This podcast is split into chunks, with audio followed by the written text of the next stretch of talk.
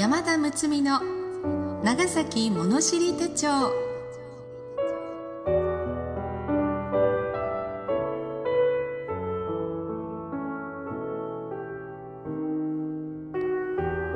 この配信は地元長崎で昭和14年1939年から水産加工品販売を営んでおられる合資会社魚住商店さんのご協賛により NOC 長崎卸センター NOCS 長崎卸センターサービスがお届けいたします。この番組は郷土史家として著名であった故長島昭一氏により昭和の時代 NBC 長崎放送で延べ1万回にわたりラジオ番組として放送された内容を同社が編集発刊した長崎物知り手帳全3巻をテキストとし故長島市のご遺族および NBC 長崎放送の許諾をいただき今年春のシリーズに続き前回の15話に加えてさらに10話を続編として各週のペースで追加配信してまいります。今回は第17話カステラカラスミ。長崎はポルトガルやオランダ中国などの影響を受け他所にはない食べ物文化を醸成させてきました。特にカステラとカラスミのことについての巻です。読み手は歌の種でありたい。歌種の山田睦美です。しばらくの間お付き合いください。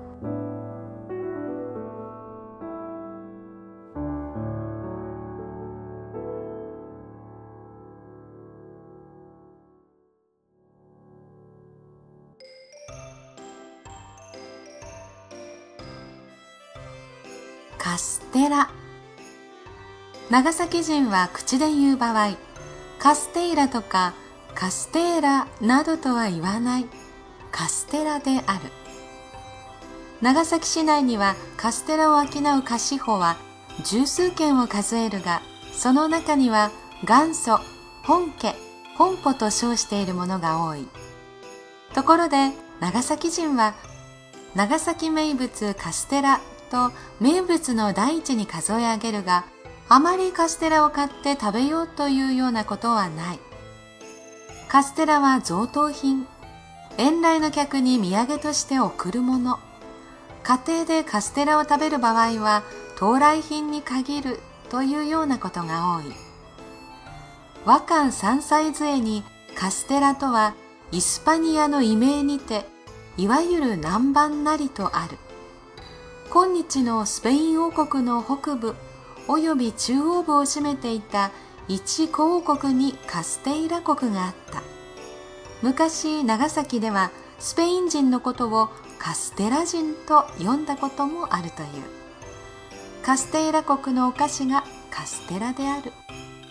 長崎地名校に南蛮菓子として春でチジアド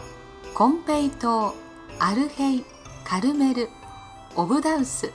卵そうめんビスカート花ボール丸ボールカストルボルなどが挙げてある。カストルボルすなわちカステラ。そしてこの歌詞をカステラというは加減なり本名カストルボルという天正年中長崎に渡航せし南蛮人の伝にして友人これを授かりそれより流伝して今は他国においても制すといえども長崎にて制するものとは品位大いに異なり神と称すべきにあらず他にて制するは風味よろしからずこの菓子は柔らかにして綿のごとく口に含むに舌を浪せずしてその味わいを覚え風味の淡白なるを耐えとすとある。南蛮菓子の製造は元那の頃伊藤小七郎という者が南蛮人より習い覚えたのが始まりという。伊藤小七郎は後の長崎大官村山東庵のことである。小七郎は名古屋の産であった。長崎開港後間もなく天正年間に長崎に下り金谷町に住まい南蛮菓子とした。また南蛮料理にも詳しかったという。将来の起用人で弁舌にも優れ長崎の主立ちたる人々に取り入って大いに信用を博した。この人の綿棒はすこぶる怪であった。それは南蛮船の友に飾られた女人像にさも似たりであった。この女人像を南蛮語でワントン尿と言ったので小七郎のことを世間でワントウと呼んだ。朝鮮の駅にあたり秀吉は陣を九州の肥前名古屋に進めた。長崎の当人らは直ちに秀吉のもとに施行したが無礼の行いがあったというので秀吉の機嫌を損じ早々に長崎に引き上げた。その後当人らに頼まれて小七郎が陳謝の使いに立ち南蛮の珍奇陳歌を捧げ得意の弁舌をもって秀吉の怒りを和らげことごとく面目を施したが秀吉はワントを誤って東安と呼んだ。以後ワントを改め東安となり村山の姓を賜って村山東安となった。そして秀吉の命で信仰の繁華長崎の大官に命ぜられた。一南蛮菓子の製造人としてカステラ作りに従事した東安は冬の大官となって牽制を振るったが秀吉の死後大阪方に内通して兵器供給がばれ東安は江戸に切られたが東安こそカステラ作りの元祖と言ってよかろう。元禄の頃長崎元博多町の泉谷聴覚はカステラ製造で有名であった。他国に販路を求め聴覚の出店は京都では五条烏丸西へいる。一文字中兵衛であり江戸では日本橋呉服町島屋加七であった。島屋は代々将軍家御用を務めた「嘘なるべし」という本に次のような滑稽譚がある。肛門にテイラメイラといえる二人の兄弟ありけるよし。このものでも仲睦まじく二人申し合わせ貸し家業を思いつきける。兄のテイラはいかにも売り先を手広く貸し出しせんと申せば弟もしかりと申す。さようならば砂糖その他も問屋を借りてこそしかるべしと申す。兄は貸すにかかり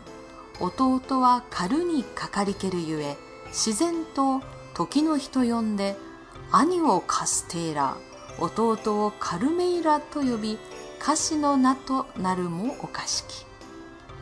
嘘なるべしは天保5年1834年版で著者は菊図案とある。上下2巻の陳書で内容は食物に関するあらゆる名義を交渉したもの。荻生空になるべしという意向があり物の交渉が好評を博し以来なるべしブームが続いたがその最後にこの嘘なるべしが多分に他書に対する皮肉を含めて書かれたものであった。カステラがいつ頃から長崎土産として珍重されたか。享保5年1720年長崎の人西川助賢は長崎八百草を記して長崎土産としてカステラボールアルヘルカルメルなどを挙げている。すでに250年前からカステラは長崎名物の土産の一つになっていたわけである。また江戸時代から長崎はカステラ業者は五三焼きというカステラを製造していたがこの五三焼きは江戸においても作られた。五三焼きはカステラの常盆で普通のカステラ製造分量に鶏卵の黄身水飴ザラメ糖の割合を多く用いたものである。五三焼きの名称の言われはよくわからないが多分その分量の割合によって名付けられたものであろうという。カステラはまず卵砂糖木皿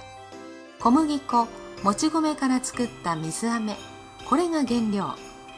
その昔ある人が長崎の鶏肉はうまい。関東で鳥を飼うのに雑穀を餌とし長崎では山に放って虫をあさらせ魚の骨を与える。鳥がうまいので卵までがどこの卵よりもよく長崎のカステラの良いのはそのためであるといったことがある。その通りである。カステラに用いる卵は島原の地卵を生鮮して使用したものである。近年まで古来の伝統を守って引き釜を使い燃料に炭火を用いたカステラ屋もあったが今日すべて電気釜となった。からすみ造法帝政幕末時代の長崎。大正2年版に長崎名物のもぼらこ」としてからすみと振り仮名し遠方年中高野祐介の発明せし物にしてボラの子を乾かし炭のごとく固めたるによりまた漢字でからすみとも処す。のもにて制するものを最も一品とす。主客の思考する加工なりとある。本山適州の飲食辞典平凡社には次の通り記してある。まぼらの卵巣を塩肝臓したもので旧幕時代には肥前野物さんが越前のウニ尾張のこの綿とともに天下三鎮と称せられた。体ボラは旅行魚で繁殖期になると西海から遠く南洋方面を移動するので本邦各地に多産するボラに大乱を見ることはほとんど稀有と言ってよいくらいだが旅中長崎あたりへ立ち寄った者にわずかに発見されるところから珍品として塩肝臓したもので地方ではこれを泊まりボラという。製法についてはさらに詳しい記述がある。卵巣の皮膜を破らぬように注意して魚腹を切開し取り出したるは丁寧に水洗いして一腹一対に対し清涼な食塩6問目から10問目くらいの見当で全面に塗りつけ3日から6日樽につけてから取り出し一度水洗いして後さらに清水を満たした半切り桶に投じ一中や後に水中で卵巣をもみ込み全体に同じ柔らかさになったらやや勾配のある板に並べて上にも板を乗せて5段くらいに積み重ね軽い重しをかけて水分を除き翌日板に並べたまま日に干し夜は取り入れて再び積み重ね繰り返し日に乾かすこと約10日くらいで仕上げるが日干しにする際表面に斑点のないのが有料品を得る口伝だとも言う。カラスミが高価であることはこうした手の込んだ製法によるものである。表面に斑点のないのが有料品で脳褐色で艶がなければならない。さて食べ方については小口から薄く切ってごく少量を小皿に供する。箸でつまんで火鉢の火にかざしちょっと炙って口に入れるもよし。果実酢を一滴垂らして食べるのもよし。わさびおろしにかけてすりおろしたものに酢をかけてドロドロにしたカラスミ酢は茶席のナマスなどに用いられるという。昭和37年11月23日付の長崎新聞に野母崎町の大岡吉蔵氏のカラスミについて一文が掲げられている。ここにも製法が詳しく記してある。引用させていただく。さてカラスミの製法だがボラの卵巣はよく洗って桶に巻き塩をして仮付けされる。約1週間ごとに取り出して卵巣についている汚物を丁寧に取り除く。それから前回よりも塩を少なめにして桶に漬け込んでおく。製品化する場合にはこの塩漬けしたものを淡水に浸して塩抜きして乾かす。塩抜きの方に秘伝がある。その日の気温卵巣の大小成熟度合いなどによって水漬け時間が違いこの度合いが味の決め手。塩抜きしたものに重しをかけたら形を整えて乾かす。北西風から北北東の風の吹く5から7度くらいの気温の時が最適で期間も約1週間から10日である。その後は部屋に入れ風干しする。長崎断層長崎師団会第3昭和3年11月発行に林玄吉氏が長崎名物その3にからすみのことを書いておられる。林玄吉氏は昭和38年80歳で亡くなられたが長崎の旧家で梶屋町の角で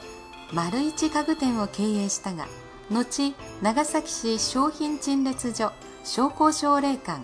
長崎市立博物館に勤務された。通人として知られ長崎の歴史風俗に詳しく食通としても有名であった。長崎市元下町高野作江八代の祖祐介ははじめ魚商の傍らからすみの製法に秀で聖徳2年長崎奉行小牧根肥後の神大岡備前の神は祐介が秘宝をもって調整したからすみの過料なるを称しこれを将軍徳川家信公に献上。地来慶応3年徳川慶喜公大政奉還に至るまで154年間幕府の名を被り上納を続けた。宮中においてはなお古くよりからすみの御用があったとおせられるが天正13年豊臣秀吉が関白となって参代した時の食前献立記録のうちにからすみが載せられている。そして宮中御用のからすみは平戸松浦家から世々献上せられたとの説がある。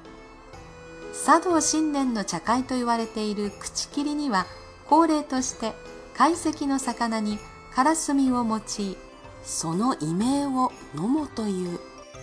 からすみは酒の味を一段と方向をならしめ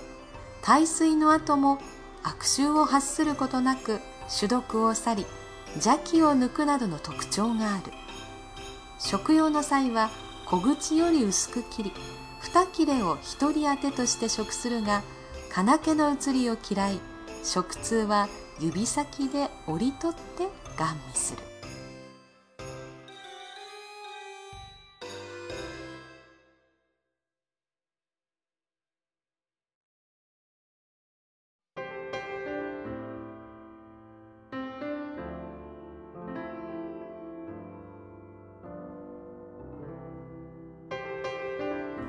今回ご協賛の魚住商店は昭和20年から高級魚フグに着目。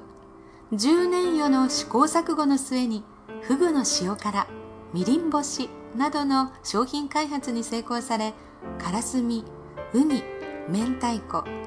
焼きあごだしなどを立て続けに開発ご提供されています。この6月には東武百貨店さんの美味しいもの発掘便にからすみ焼きあごだしが選定されるなどその美味しさは折り紙付きとのこと。この物語だけでは物足りない。実際に味わってみたいと思われると思います。長崎にはたくさんのからすみ屋さんがあるのですがぜひ魚住商店のホームページをご参考にご検討ください。ホームページは http uozumi.biz となっております。通販のサービスも行っておられます。お手軽な商品も掲載されているようです。まず試しにプチッとクリックご注文されてはいかがですか？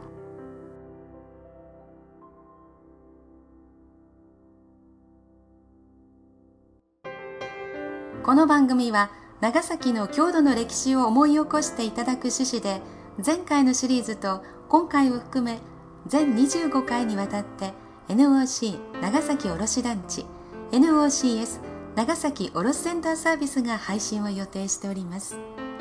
なおこの番組についてのご意見ご感想は NOCS 長崎卸センターサービスまでお願いいたします。次回は第18話ビクトール・レオポルト・ピナテールフランス人。77歳で日本に没す。生前はケチンボウと言われた。外国人にはシャイロックと悪口言われたり散々に取り沙汰された。16歳で日本に渡来。そして亡くなるまでの60年を長崎に過ごした。懸命に仕事をし異教での孤独を癒してくれる最愛の人に巡り合いわずかな数年の幸福な時間の思い出のみを心に秘めその人生の大半を孤独にそして宿題のために費やした。愛と悲しみと孤独。このピナテールの人生を追体験してください。きっとあなたの大事な人に優しくなれますよ。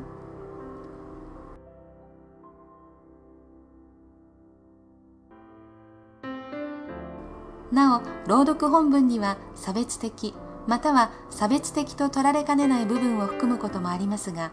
著者には差別を助長する意図はなく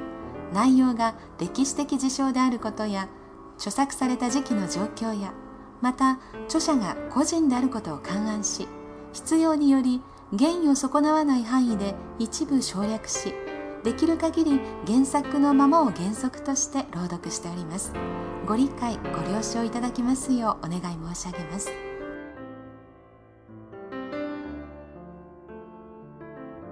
この町の歴史を反映して食文化も本当に多岐にわたってますよね。カステラもカラスミもその製法作り上げてそしてそれが代々受け継がれていく。そこに大切に大切に受け継がれてきたものがあるということを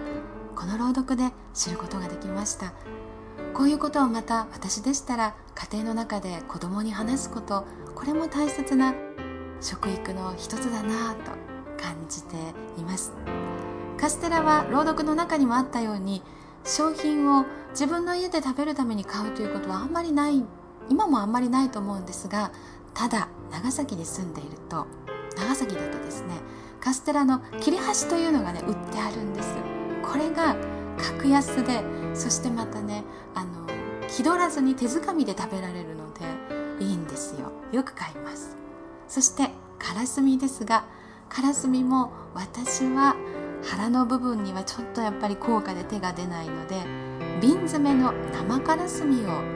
よく買います。お酒に合うんですよね。はあ食べたくなってきますね。